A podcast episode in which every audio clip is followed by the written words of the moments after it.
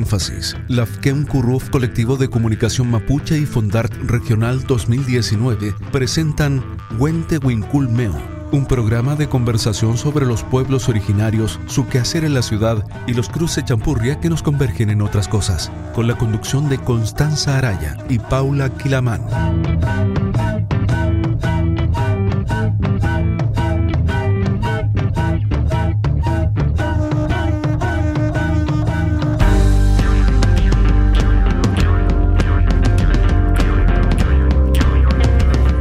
Mari Mari Compuche, Mari Mari Pulamien, Paula Quilamán Piñen Inche, Tupachi Zungu, Wente Winculmeo Piñelu, Radio Énfasis Vía Alemana Meu.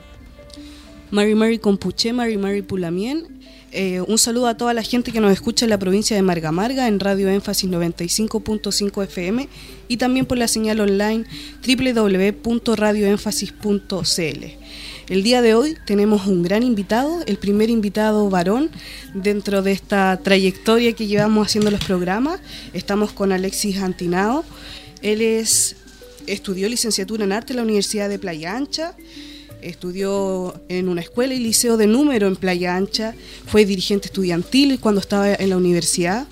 Actualmente es encargado del Departamento de Pueblos Originarios en Valparaíso. Mari Mari Lamien, ¿cómo está? Marimari Lamien, Kamisaraki también y Yurana. Este es el año de las lenguas de los pueblos originarios, de todos los pueblos originarios. Feley Lamien, así es. Eh, bueno, Lamien, el, nosotras tenemos una política de conversación y es que le pedimos a nuestros invitados que se presente y que nos cuente acerca de su, de su biografía, de su historia. Así que nos gustaría conocer más sobre, sobre su historia, su raíz. Así que ahí le cedemos la palabra. El Tugún. Mi, mi biografía oficial, porque nadie la escriba. No, yo soy eh, Alex Antinao Valenzuela, eh, de esencia mapuche. Mis padres, eh, Martín Antinao Carvajal, oriundo de la comuna de Freire. Su abuelo, Martín, o sea, Andrés Antinao Huilcán, oriundo de Tuftuf. Y su padre, eh, Isidro Antinao. Eh, Quilmito, su esposa, y otras dos esposas más que teníamos que en ese tiempo pasaban ese tipo de cosas. Pero mi origen viene fundamentalmente del sur. Yo nací sí, acá en, en Valparaíso. Eh, mi madre tenía 45 años cuando me tuvo. Se casó a los 40. Eh, cuestión que no se da en ese tiempo porque No, era, es extraño. ella enfermera, mi padre mecánico de oficio, eh, tuvo que emigrar a la a Valparaíso por un tema netamente laboral. Él, igual ella trabajaba en el campo, era tractorista, trabajaba en una Fondo de las Estrellas, que queda cerca de cerca de Freire, ¿ya? Y mi madre era de Chora de Talcahuano, enfermera también de o sea, no de oficio porque ella estudió el, la Cruz Roja. Bueno, me tuvieron hace el año 1966. Yo soy el menor de dos hermanos. Mi otra hermana se llama Guillermina Ismenia Altinao Valenzuela. Eh, somos payanchinos desde siempre. Me tiré en carretón. Jugué a la bolita. Eh, cazaba ranita. Maté pajaritos también. Eh, iba a los acantilados. Iba a cachurear, me subía arriba de la cuca. Y ese todo ese tipo de cosas que hacen los niños de la escuela con números. Muy de la Eh, República Independiente. Muy de la República. Independiente. De hecho, nosotros le decíamos carretón y al único carretón allá de, de Playa Ancha, y lo hemos conversado con otra gente a propósito de temas patrimoniales, que tenía tres ruedas. Y eso eran en Playa Ancha. Eran tres ruedas. Sí, pues, era un tema de ahorro también energético, lo que significaban los carretones. Así que bueno, mis padres son dos personas de extracción obrera. ¿Ya? Mi madre tuvo la posibilidad de haber estudiado más que en ese tiempo era re difícil estudiar, porque que fuera enfermera era... Y era la que ponía las inyecciones, era la buena y la mala porque, claro, te ponía las inyecciones, te hacía llorar pero a los cabros chicos, pero después te mejoraba. Pues, así que... Los dos comunistas. Eh, mi padre se hizo eh, acá comunista cuando vio todo lo que estaba pasando fundamentalmente en su empresa. Eh, y mi madre fue convencida por con mi padre. bueno, vivió todo el tema de la unidad popular, ella fue de la JAP. Y bueno, sufrió los embates de lo que fue la dictadura también. Bueno, todos sufrimos Zombate en todo caso. Éramos del cuarto sector. De hecho, repartía al siglo. Era muy buen lector además. Eh, los trabajadores tenían mucho, mucha, la mayoría, no digo que todos, mucha pasión por la lectura. Eh, en ese tiempo cuando lo, el Mercurio era de esos diarios gigantes, que después uno que lo leía lo ocupaba por otras cosas así. Pero si era verdad, hay que reciclar todo. Eh, hay que volver a esas prácticas. Sí, pues. Y leía mucho, era muy buen lector los dos en realidad. Los dos. Mi mamá también, después con mi hermana conversamos, ella también le gustaba, aparte de su oficio de, o sea, no su oficio, su trabajo de enfermera, eh, le gustaba pintar. Sí, por ahí viene un poco, yo creo, eh, esta, no creo yo, por las cabezas que tenemos los dos, y mi hermana también pinta, pinta mejor que yo, sí. eh, y eso, bueno, después estudié en la escuela 214, que queda frente a mi casa, así que cruzaba la reja, me levantaba cinco, minutos antes. Así que alguien no se bañaba. Claro, cruzaba ahí la, la calle nomás, llegaba a la escuela. Eh, en el recreo mi mamá me daba pan y todos mis compañeros me iban a, pedir pan, porque me lo pasaba por la reja. Era como la, choca que... Y así crecí hasta llegar eh, al Liceo 2 de Playa Ancha, también el Liceo de número, Liceo 2 de hombre. Eh, estuve hasta, hasta cuarto medio. Y de ahí me fue al Instituto Duoc a estudiar. De la práctica académica me alcanzó a irme a La Serena a estudiar artes plásticas, o sea, no licenciatura, sino que pedagogía. Y no me alcanzó el puntaje para poder estudiar acá sí que tenía que ir para allá, pero las condiciones laborales de mis viejos no eran las mejores, tenía que vivir allá y eso era complejo. Así que me quedé acá y estudié, en ese tiempo era dibujo arquitectónico, mm. en el DOC. Tuve dos años y medio ahí, egresé, nunca terminé la carrera, nunca hice la práctica, terminé todos los ramos, todo ese tema. Y de ahí me fui al mundo laboral, por trabajar. Eh, Trabajé en una maestraza, bueno, trabajamos en varias cosas, igual los oficios son importantes, yo creo que en términos de enseñanza, no solamente manual a veces, sino que de todo. Eh, de ahí me fui a la escuela de Bellas Artes, estudié en la escuela de Bellas Artes, además trabajaba en su tiempo. Eh, estuve dos años hasta que di la prueba de nuevo y ahí me fui a la UPLA grandes momentos en la ULA porque ahí uno se le abre un poco más la mente, o sea, en realidad todas las universidades, sobre todo del Consejo de Rectores o universidades estatales, porque son mucho más abiertas para que estamos con cuentos, ya no hay restricciones, o sea, sí hay restricciones, pero no son las restricciones que te imponen la otra universidad que ya parte por una restricción económica, socioeconómica. Eh, y ahí uno se fortalece en términos también de pensamiento. Debo decir, después un compañero y una compañera me dijo, oye, me dijo, tú bueno, después de varias tomas que, vivimos, proceso complejo también que se dio en ese momento, tenía la ley de homonización, la ley marco, todo ese proceso. Nos tomamos en la universidad, estuvimos como 17 días. Yo no era dirigente, ahí me hice dirigente en la Facultad de Arte. Y después que fue la toma, eh, decidimos fortalecer el momento estudiantil y trabajar en el fortalecimiento de la federación o sea, generar una nueva federación, eso era refundarla. Entonces nos juntamos con gente de la de la Casa Central, pura gente izquierda, cabros de la Joda, independiente. Y bueno, ahí ganamos las elecciones. ¿ya? Entre medio de sumarios también. Acusaciones de robo, no, ahí estaba la crema ahí por, ese tema. fue súper complejo. Pero bueno, eso fue fortaleciendo y además eso ayudó a que los centros de alumnos empezaron a generarse también eh, centros de alumnos las carreras. Y ahí pasó un hecho súper puntual porque, y era lo que me decían eh, mis compañeros, que justo en ese momento venía todo el auge y el proceso también de lucha o de reflujo de la lucha de los pueblos originarios, fundamentalmente el pueblo mapuche. Entonces nosotros tuvimos mucho vínculo con ellos. ¿ya? De hecho, los segundos trabajos voluntarios que hicimos, estando nosotros en la federación, fueron, primero fueron en Nijuela, después fueron en Puerto Montt y después fueron en Lumaco. Si no me equivoco, sí, Lumaco. Y de hecho nosotros hicimos todas las gestiones cuando yo estaba presidente de la federación, que eso fue el año 98, habíamos pasado todo el proceso de, de lo que fue la, la lucha contra la ley Marco. Ahí el 98 fue un año después de la quema de camiones Bueno, exactamente. de Sí, la po, por eso coordinadora fuimos para allá. Por eso fuimos para allá. Fue- Fue intencionado.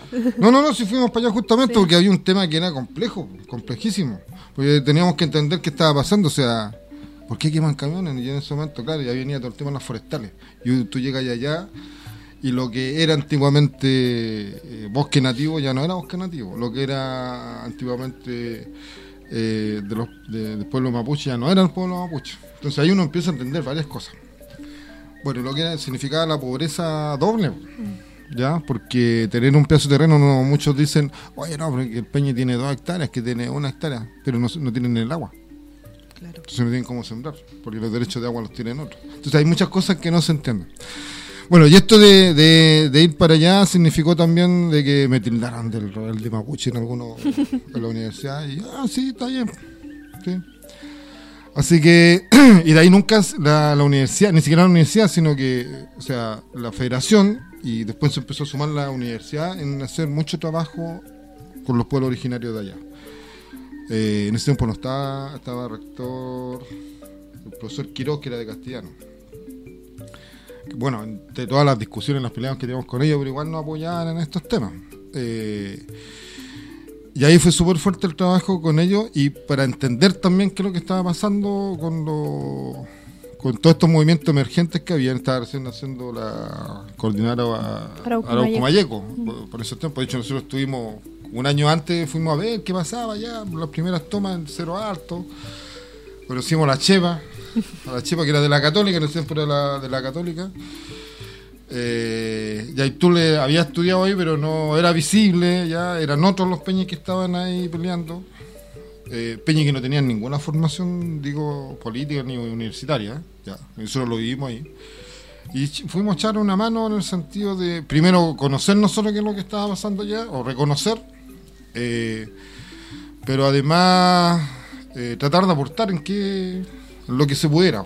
Hicimos unos, unos proyectos bien bonitos eh, que nos pasaron gente de la Católica, eh, específicamente la Chepa, y lo trabajamos con la Federación de Estudiantes, porque después yo salí de la Federación y fueron otros los que siguieron en la Federación, y los chiquillos asumieron esto, este desafío, hicieron unos, unos invernaderos, fueron los primeros invernaderos que se hicieron allá con material de la UPLA, con trabajadores de la UPLA, y funcionaron, y el otro año fuimos y comíamos pepinos sacados de ahí mismo. De ahí, bueno, quedó la crema también, otro rollo, porque claro, están progresando un poco los mapuches, después subimos que quemaron una, uno de los invernaderos, o sea, siempre fue como ese tema, pero nunca dejamos de estar.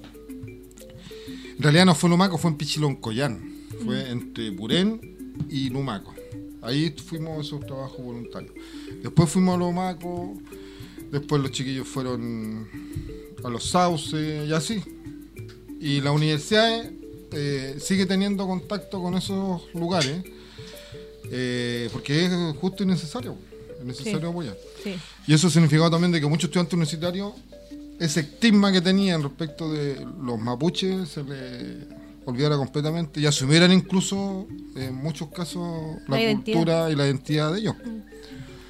Es un Entonces- despertar también. Darte cuenta de la realidad. Exacto, exacto. Eh, bueno, asocia mi, mi biografía. Ah, muy bien. No, Cortito. muchas gracias por, Sí. por No, extenderte eh, Es también. interesante también. A mi hija se llama Amaranta Sayén Antinao, Ah. de Negri. Es interesante el, el vínculo con, con Lumaco y justo también en esos años en que estaba el tema de la coordinadora Luca Mayeco y que se produjo la, la quema de camiones que fue el 1997 y que empezó todo este tema del movimiento ya más radicalizado como le llaman los medios. Que también Fue te en ese vinculaste con. Patricia Troncoso, la Chepa. Entonces Sí, ahí sí, uno la- empieza a entender también parte de, de quién eres tú. Mm. Por eso nosotras nos gusta preguntar y partir que la gente nos cuente sobre, sobre su historia y su biografía. Sí, bueno, hablan un poco ahora entonces de lo actual de tu labor en el Departamento de Pueblos Originarios. En Valparaíso. En- Bueno, eh, después de la, de la universidad obviamente hay un, hay un proceso ahí laboral también de trabajo, volví a trabajar en una maestranza. eh, obviamente con el título de licenciado en arte uno no va a poder hacer mucho. Nunca dicen o te exigen el título, tiene que ser licenciado en arte, no, eso es como un detalle. Así que puse a trabajar en otras cosas. Eh, bueno, entre eso tuve a mi hija, Amaranta. Y después retomé el trabajo cultural fundamentalmente, de gestión cultural, porque siempre yo estaba metido además en esto. Eh, cuando estaba en, el, en, la universidad estuve a cargo de, del tema de extensión de la Federación de Estudiantes. Eh, así yo le decía al rector, si nosotros traemos más gente importante que ustedes para acá. Y era verdad, pues. Llevamos el Pato Man, la primera vez que llegaba el Pato Man, llevamos el Pato Man. Llevamos embajadores, rectores de universidades eh, prestigiosa, el rector de la Universidad de Guantánamo, una de las universidades más prestigiosas en términos de, pedagogía. Entonces siempre estuvo vinculado a eso, siempre me gustaba. Y el tema también de la, de la no solamente la gestión, sino que de la producción artística, Víctor Jara, Festival Víctor Jara. Nosotros fuimos uno de los primeros que levantamos el tema del Festival Víctor Jara, que se levanta sin ni un peso, o sea cuando uno de repente dice, no, la gestión, la gestión, y le pedís plata al Estado, ya no es tanto la gestión, o sea, al final, no es tanto la autogestión, ¿ya? Entonces, al final, lo que hacíamos nosotros era juntar a los artistas, nosotros ya, ¿con qué te pones tú? ¿Con qué te pones tú? Entonces, los propios artistas se ponían con algunas cosas. Eso lo hicimos también acá en Vía Alemana. De hecho, el Macha ponía la, el, el, cuando hicimos Víctor con el, la Chico una Floribonde, no me acuerdo, los Chico Uno ponía el bajo, el otro ponía la guitarra, el otro ponía, y así se iba armando. Otros ayudaban al escenario, los que no, no tenían, eh, los que no sabían hacer nada. Eh, bueno, y se fue gestando todo esto del trabajo cultural. Entonces, eh, postulé un trabajo en. Me fui del estaba trabajando en un laboratorio, que era un laboratorio móvil, que trabajaba para la COPED, y ahí me fui a trabajar a Pedro Aguirre Serra. De ahí me salió un trabajo, dejé ese otro trabajo que estaba en el laboratorio y me fui a trabajar ahí donde las papas que ahí está la población La Victoria. A todos conocen la población La Victoria, un tema súper potente además. Eh, una comuna precaria en términos de recursos, porque no tiene muchos recursos, no hay grande industria, no hay nada, o sea, lo de los de servicios no están ahí, ni siquiera había un banco ahí, todo había que hacerlo fuera. es súper complejo. Eh, y de ahí me fui a trabajar a eh, la granja, al espacio mata. Eh, y ahí también, bueno, desarrollando lo que significa la gestión a partir de, hacerme cargo de lo que era la sala de exposiciones que había ahí y de otras cosas más. bueno, como yo tenía mucho oficio, hacía desde el carrito para, para el 18 donde se subían los guasos a cantar, que después lo, lo hasta el pecero, ¿ya? Hasta el pecero, yo soy yo soy ateo, soy ateo, sí soy ateo, no tengo por qué no decirlo. Yo dije que soy ateo. Entonces, bueno, pero igual me, me gusta eso. Y ahí conocer también el mural de Mata, que también es un tema súper interesante a propósito también de lo que es el origen de, de, los pueblos, porque uno cuando habla solamente del pueblo mapuche, uno no habla solamente del pueblo mapuche, sino toda la concepción que hay detrás. Entonces, el mural de Mata tenía mucho que ver con eso. Bueno, yo no sé si ustedes conocen la, la historia de ese mural, que fue eh, hecho en 1971, si no me equivoco. Primer gobierno, o sea, primer año del gobierno de Salvador Allende, entonces el pide Salvador Allende, uno de los pintores más grandes, entre otros también, eh, de que hiciera ese mural. Y él llega y lo hace en la periferia, porque ese tiempo era la periferia, la periferia, pues está al lado de la circunvalación, la granja. Bueno, por eso se llama la granja, porque era pura granja. Claro. Eh, y sector justamente donde había muchos mapuches. Todavía siguen siendo unos sectores del sector sur de Santiago donde hay más mapuches. ¿ya? La mayoría, eh, bueno, en ese tiempo eran todos paraderos, bueno, para hacer pan. Eh, y ahí en ese mural eh, pasó un tema súper sorprendente porque la gente, el alcalde no quería que fuera declarado monumento nacional. Yo conocía la historia, entonces no dije que declarar monumento nacional. Y hablé con la señora Mines, que era la encargada de. Al final hicimos el trámite y lo declaramos monumento nacional. Pero ese mural lo que decía era: se llamaba el primer gol del pueblo chileno, que era la primera vez que el, que el gobierno llegaba, un gobierno popular llegaba por la vía democrática. Yo no sé si eh, electoral. Electoral. sí, porque ya no era tan democrático, era electoral eh, al gobierno. ¿Ya? Bueno, todos sabemos lo que, lo que, lo que, pasó después. bueno, después de ahí, eh, yo estaba Piñera, en el, presidente que hay actualmente, pero en su primer gobierno. No vamos a hablar de eso. No puedo. eh, estaba. Ah, vine a trabajar a Valparaíso, porque estuve ayudando ya en la granja en la consulta indígena. Como estaba trabajando en el espacio Mata, se hicieron muchas cosas ya también eh, de la consulta. Y conocía también algunos peñis de acá. Esa fue la Iván consulta de cultura para, para el Ministerio de la Claro, para el ministerio, para la ley sustitutiva. ¿ya? Y ahí llegué a trabajar acá. Eh, tenía la expertise también de que había trabajado, conocí el tema de pueblo originario, a partir no de una cuestión que yo la había estudiado en términos particulares, sino de la experiencia que tenía de haber hecho los trabajos voluntarios y todo ese nexo que se hizo. Entonces tenía mucho nexo con mucha gente. Eh, bueno, y artista. eh, estaba un, un artista. Entonces ahí me hice cargo del programa. ¿Ya? Eh, hasta ahora. Ha sido un, un- año, o sea, un año, un periodo bien complejo, pero bien enriquecedor. Yo creo, fundamentalmente porque, o sea, y en esto todos nos vamos enriqueciendo. Yo creo que uno de los, de lo único, por, sí, yo creo que me atrevería a decir que el único programa o plan que se basa en la discusión con los verdaderos protagonistas que son los pueblos originarios. Podemos tener a lo muchas pifias, ¿ya? Pero el plan de revitalización cultural es un, es un nombre que en definitiva fue el que le pusieron las organizaciones. A nivel nacional estoy dando cuenta de esto, ¿ya? Eh, y ese plan de revitalización eh, cuenta con el apoyo de la mayoría de las organizaciones, con muy poco presupuesto, lo que queráis, pero yo creo que eso también es un aliciente porque muchas de las organizaciones colocan parte de sí en esto, no es un programa asistencialista. Nosotros lo único que hacemos es aportar al desarrollo de este de la re- revitalización cultural. Acá en Valparaíso, en la región, estamos llegando o menos como a 35 organizaciones, ¿ya? Eh, hoy día de todas las provincias. Eh, hay algunas cosas que se han venido generando a partir de este programa que son, o sea, no de este programa, sino que de las mismas organizaciones, que son las eh, los consejos provinciales prácticamente que están en San Antonio. Valparaíso no tanto, pero sí, por ejemplo, se junta mucho la gente eh, acá en Marga Marga. Sí. Eh, y en el Aconcagua que hoy día también está bien incipiente, tú lo has estado viendo últimamente, ¿ya? Que hay más de como ocho organizaciones que están trabajando. Calle larga. Y el programa se está trabajando, no es un taller por organización, en algunos casos sí, pero las organizaciones invitan a otras organizaciones a participar de esos talleres, que no solamente son talleres.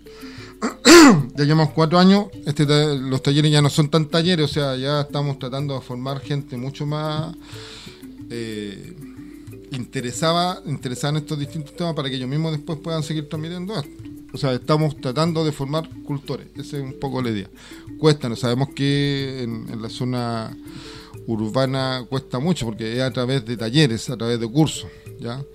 Eh, nuestros verdaderos cultores era la vía completa la que se les enseñaba y no había una fórmula vacía, sino que había que pararse al lado de la del telar, por ejemplo, o al lado del orfebre para aprender.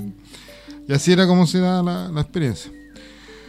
Eh, entonces este programa, eh, que tiene una discusión cada cierto tiempo, se evalúa, eh, se priorizan las cosas que se van a hacer y se le hace seguimiento. Nosotros hicimos una reunión de seguimiento hace dos semanas, no, es un mes atrás más o menos, que fue en función de la, de la priorización que se hizo el año pasado.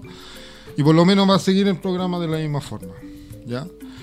Eh, eso más o menos lo que estamos haciendo. Bueno, todo lo otro ya que tiene que ver con emplearse- empezar a ampliarse a otro a otras áreas del saber del mundo indígena. Nosotros acá estábamos trabajando solamente con mapuche, también estamos trabajando con el pueblo Aymara, estamos trabajando también con el pueblo de Aguita, ¿ya?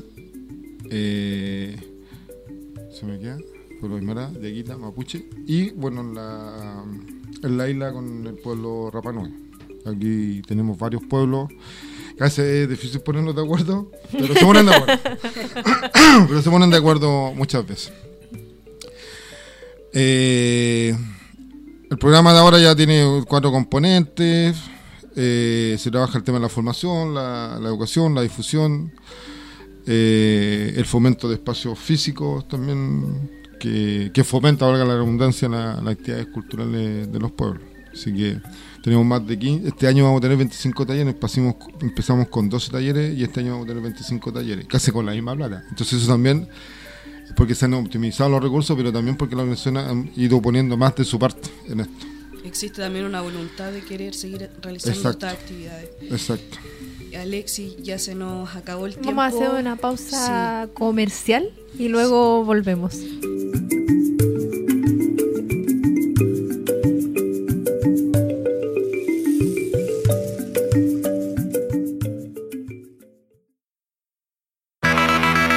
Solo en la transmisión en vivo del programa aparecerá la publicidad comercial. A continuación, la segunda parte del capítulo.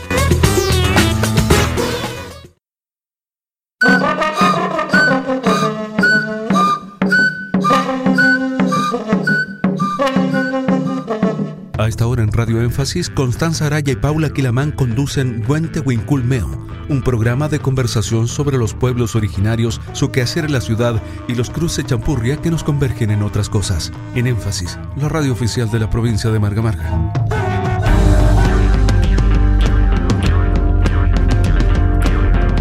Estamos de vuelta después de esa pausa. Continuamos con Alexis Antinao. Alexis, te dejo la invitación a que nos des la última información. Sí, eh, oye, no más que nada agradecer al programa. Eh, a propósito del tema de la lengua, eh, yo siempre me he referido a, la, que, bueno, y el programa en general se ha referido a que la transmisión de la cultura de los pueblos han sido las mujeres, ¿no? Por, eso también la primera vez que estoy yo acá. Pero es una que es real y eso hay que reconocerlo. Más sobre todo ahora que viene este año, que el, el año de la lengua de los pueblos originarios, un tema que hay que rescatar sí o sí y hay que mantener y hay que fortalecer. Eh, bueno, el otro que el programa esperamos siga, vienen muchos temas complejos este año, viene la consulta que ya, bueno, ya se produjo la consulta prácticamente de educación, yo no sé en qué proceso está ahora, viene la, la elección de los consejeros nacionales para el Ministerio de la Cultura. Y viene lo más complejo que es eh, la consulta indígena del MDS. ¿ya? Y es un tema, un llamado más que nada, que, todos reflexionen en esto, en, estas consultas que son de una forma una herramienta que se logró a través del convenio 169. Y eso no podemos dejarlo de lado. ¿Ya? y el Estado tampoco puede dejarlo de lado. Y bueno, nosotros somos parte del Estado, por lo tanto tenemos que fomentar, digamos, ese diálogo que no se da en otra instancia, creo yo, o sea, muy poco en otra instancia como sea con los pueblos originales. Entonces, harta fuerza en eso y ahí, bueno, vamos a estar todos. Y la unidad de todos los pueblos, los de los nueve pueblos y muchos más que también van a, van a ver. Sí. Eh, reconocidos y también los afrodescendientes, y también hay que hacerle de Arica Marina sí. ¿Ya? Sí. Así que todos tenemos una visión, yo creo que bastante parecida respecto de lo que es la protección del medio ambiente, el derecho al agua, el derecho al cultivo, los guardadores de semillas. O sea, hay una infinidad de cosas que tenemos que recuperarlas. Y eso, porque esa es de una otra forma la verdadera identidad de Chile. No vamos a hablar de Sarmiento hoy día, porque eso sería muy denso. Bueno, muchas gracias Alexis por la honestidad en tus palabras, eh, por no tener miedo a decir lo que piensas. Así que también la, la, invitación queda abierta, tenemos de aquí a diciembre todavía programa. Así que, que estás invitado a venir sí, en una segunda ocasión. Probablemente para hablar ya de otras de cosas, otras porque cosas que... ya te conocemos y la sí, gente que nos escucha también te o conoce. entregar alguna información respecto a las actividades no, del departamento. Así que eso, pues muchas gracias Alexis. Nosotras ahora vamos a hacer una pausa musical, vamos a escuchar una canción de la rapera y socióloga Rebeca Lane, esto se llama Ciudad de Colores.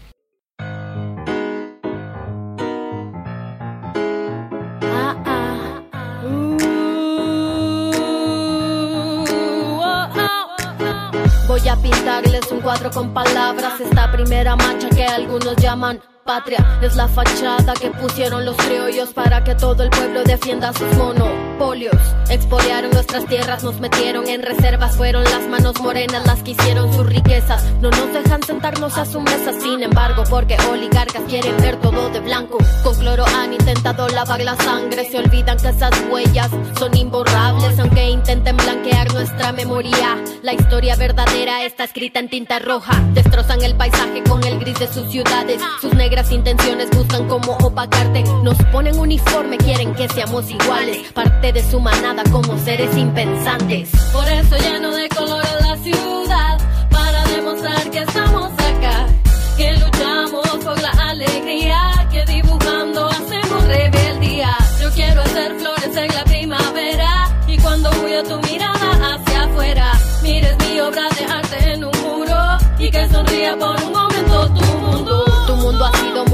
por el miedo. Te ocultas tras las rejas y tras armas de fuego. Color marrón han embarrado tu confianza. Amarillo, paranoia, otra vez la ambulancia. La constancia en la represión hacia el conocimiento. La ignorancia inculcada por la tele y los medios. Son el terror con que nos tienen dominados. La violencia es heredada, la traemos del pasado. Les ha pasado que ven todo en blanco y negro. Que no saben si su país es realmente un cementerio. A mí me pasa que me siento en una finca y los señores feudales ya me tienen en la. Porque pinto con pinceles sus paredes. Porque mi poesía al poder no se vende. Porque ellos me dan muerte y yo grito vida. Ellos capitalismo y yo grito anarquía. Por eso lleno de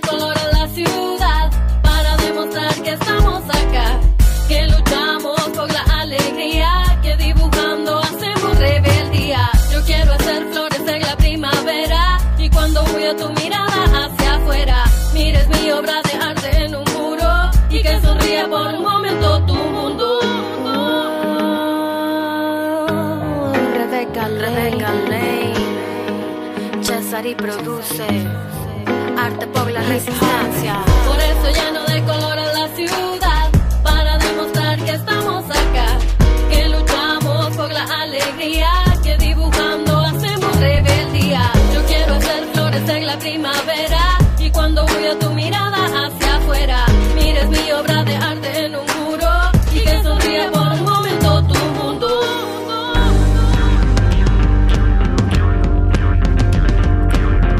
Volvemos después de la pausa comercial. Escuchábamos a Rebeca Lane, esta gran rapera guatemalteca maya. También pertenece a un pueblo indígena. Y bueno, Coti tiene aquí una información importante que nos quiere entregar. Sí, el próximo sábado 1 de junio se va a realizar un festival solidario que se llama Incayaín Mapu. Esta es una actividad autogestionada y al aire libre, organizada por el Centro Ceremonial Mapuche Rayen Choplafken de Viña del Mar. Durante ese día se presentarán diversas bandas musicales. Eh, se jugará al palín, habrá una feria con artesanía y se informará sobre la realidad actual de Gualmapu. La invitación es para todas las personas, sea mapuche, diaguita, aymara, chilenos, de donde sean. Eh, y eh, lo importante es señalar que este evento tiene un costo de 2.000 pesos, es ideal para ir a compartir en familia y la dirección queda Camilo El Olivar, sin número, entre El Olivar y Canal Chacao, en la ciudad de Viña del Mar, justo detrás de la Universidad Técnica Federico Santa María. Así que eso, lo ideal es que vayan en auto, hagan ahí la patota o si no, a subir nomás porque hay que igual caminar y pegarse un poquito el pique. Y lo otro, vamos con otra información. Eh, acá en Villa Alemana se va a realizar un curso de Mapudungún básico y gratuito, abierto a la comunidad. Eh, tienen que inscribirse en la Oficina de Asuntos Indígenas de Villa Alemana. Esto es en la calle Buenos Aires, número 850, en el edificio de Dirección de Desarrollo Comunitario.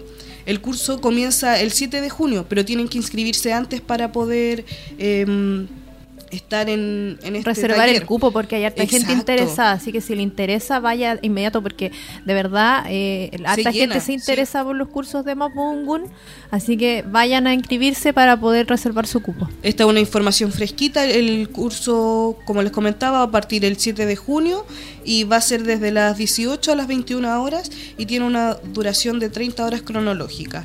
Y para mayor información pueden escribir al correo o indígenauva.gmail.com. También la Oficina de Asuntos Indígenas de Villa Alemana tiene una página de Facebook en la cual siempre están entregando información. La buscan así tal cual, Oficina de Asuntos Indígenas Villa Alemana, y ahí también pueden encontrar toda esta información y más cosas además porque también están eh, permanentemente organizando actividades. Vamos Así entonces a escuchar otra canción. Sí, vamos a hacer otra pausa musical. Vamos a escuchar nuestro mensaje de la banda Iyap.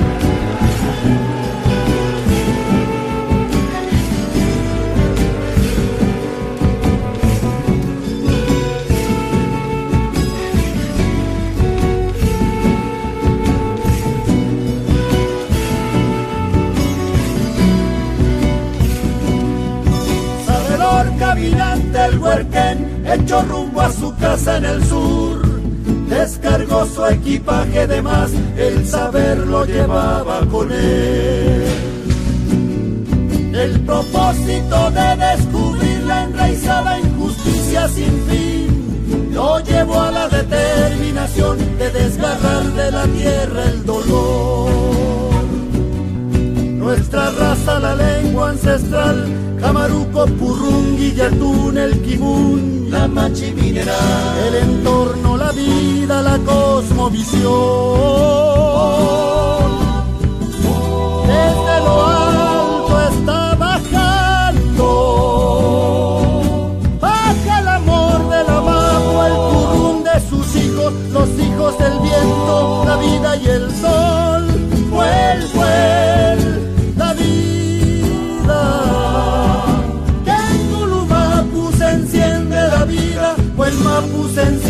la vida, en mi raza se enciende la vida, el amor de la Mapu, Yuque Mapu es la vida.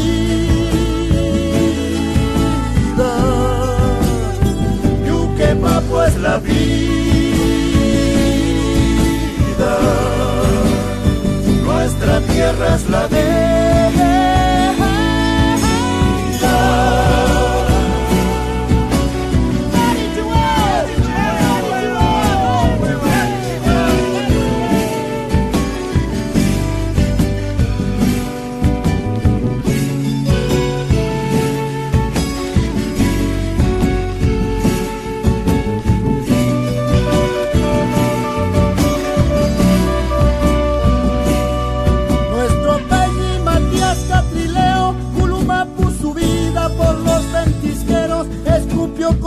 con su garganta el fuego que quemó la mentira.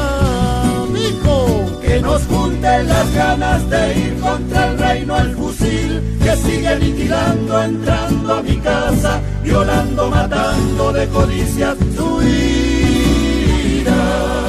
Es mapuche el suelo que pisas, mis hijos los hijos que pisas.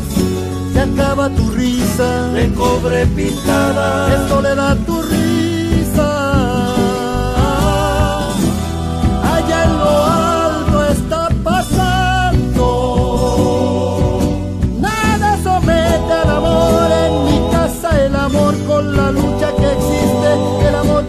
Vida. Fue, la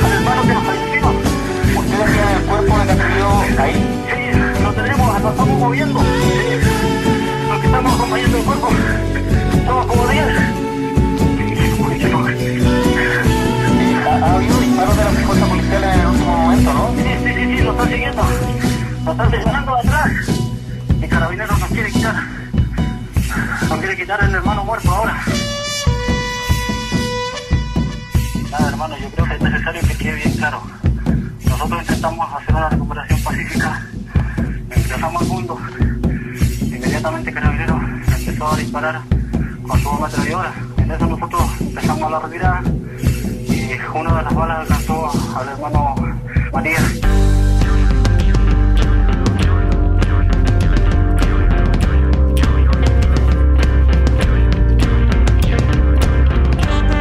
Volvemos luego de la pausa musical. Escuchábamos a la banda Iyapu. con la canción Nuestro Mensaje. Eh, bueno, ahora nosotras queremos eh, comentar eh, sobre lo que está pasando actualmente con la consulta indígena. Es un tema complicado, delicado. Sí, bueno, el... Bien movilizado durante estos, estos días. Sí. El pasado 22 de mayo, el gobierno dio inicio formalmente a la consulta indígena 2019 que busca eh, modificar la ley 19.253 esta consulta no ha tenido un inicio, en realidad que ha tenido un inicio muy accidentado, porque eh, ya el 20 de mayo hubo una marcha multitudinaria en Temuco en la cual se llamaba a rechazar la consulta indígena, a rechazar las modificaciones, pero además en las reuniones que se han realizado hasta ahora, eh, la, actitud de las personas que han participado, ¿cierto? De los, pueblos indígenas que han participado en las reuniones ha sido de rechazo a la consulta, de rechazo a las modificaciones, eh, expresando ellos en este rechazo que no se ha pedido, por ningún pueblo indígena ha pedido esta consulta, que ningún pueblo indígena ha pedido la modificación de la ley 19.253 y que por lo tanto no procede ni corresponde que el Estado les esté consultando a este respecto. De manera que está bien complicado. Eh, a pesar de esto, el Ceremi de la Araucanía declaró que el proceso estaba dando con total normalidad.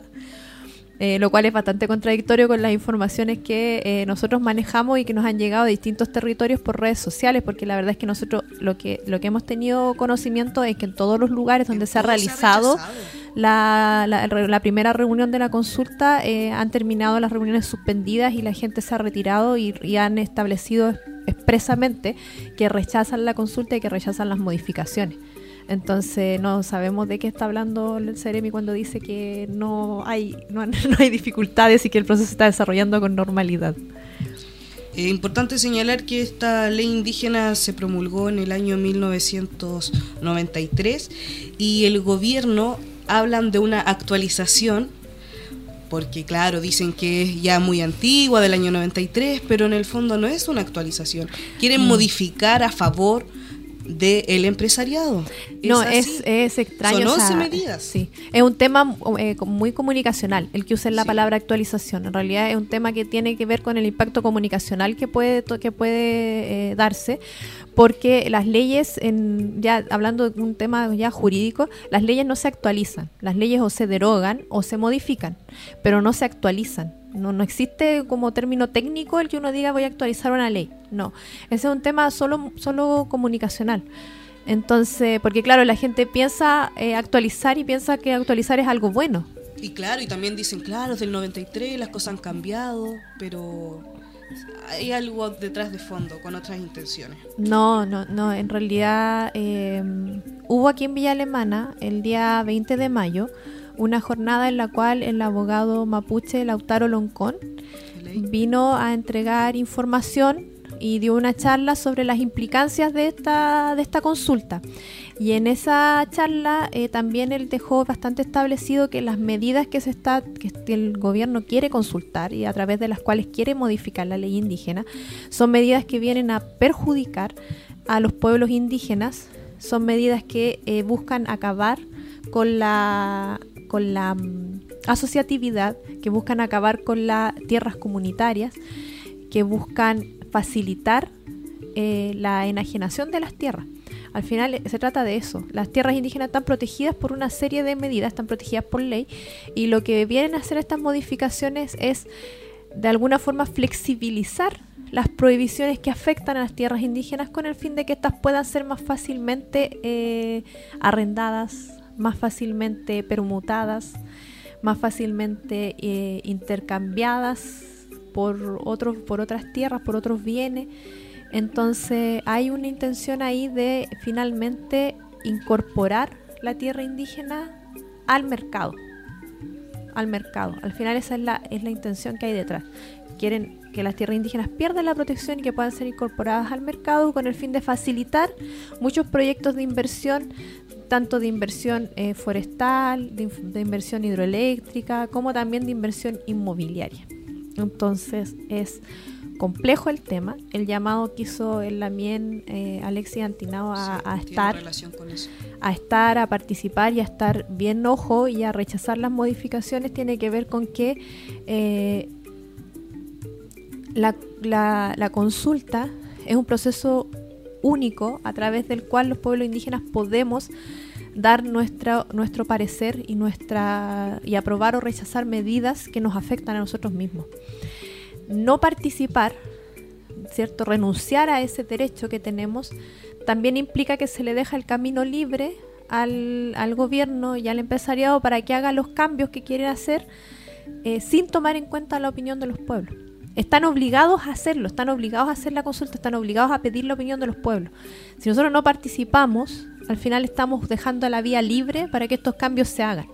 En cambio, si estamos ahí y manifestamos nuestra opinión y manifestamos nuestro rechazo, podemos de alguna forma dejar establecido por lo menos que nosotros rechazamos esta medida, que no, la, que no estamos de acuerdo. También dentro de la... Mm, em, de las expresiones que decían los dirigentes de acá también en la región, de las asociaciones indígenas, de las comunidades en Valparaíso, hablaban de que esta consulta, y ellos lo decían así, es ilegítima, ilegal y que vulnera el convenio número 169. Eh, ¿Por qué lo vulnera? Porque si bien esta nueva ley desprotege eh, las tierras, como nos comentaba Paula, para, para las personas indígenas eh, las tierras no tienen que ver solamente con un valor económico, sino también con, con algo que trasciende sobre eso, y que tiene que ver con la conexión que hay con la Mapu, con la tierra, con la Pachamama para los pueblos andinos. Entonces, por eso siempre existe esa protección que va más allá de lo económico. Es cuidar de que no vaya a caer en manos de una forestal porque sabemos que va a terminar eh, dañando esa tierra, que no caiga en manos de, de otras personas con otras intenciones que solamente tienen el deseo de, de, obtener ganancias económicas y de destruir.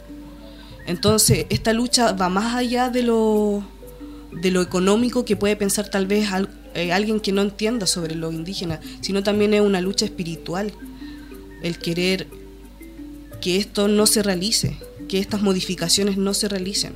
Entonces, por eso es importante eh, dar a entender que, no, que estas luchas son de distintos planos. No es solamente desde lo político o lo económico, es también algo espiritual.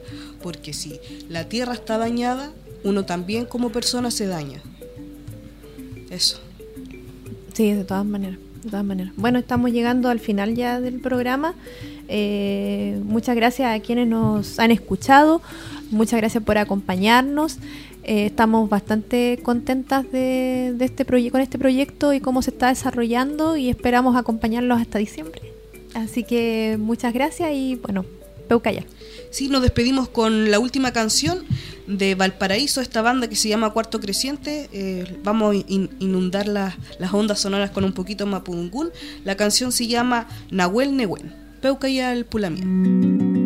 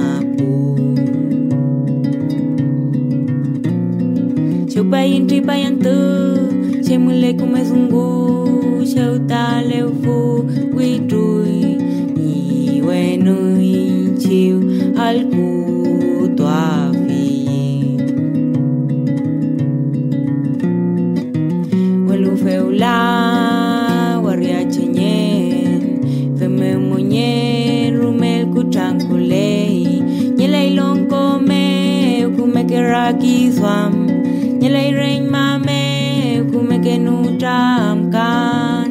Kasuam nyepanko feitimonye rumel kufulkulei peumanyeikutal kamamul kubayam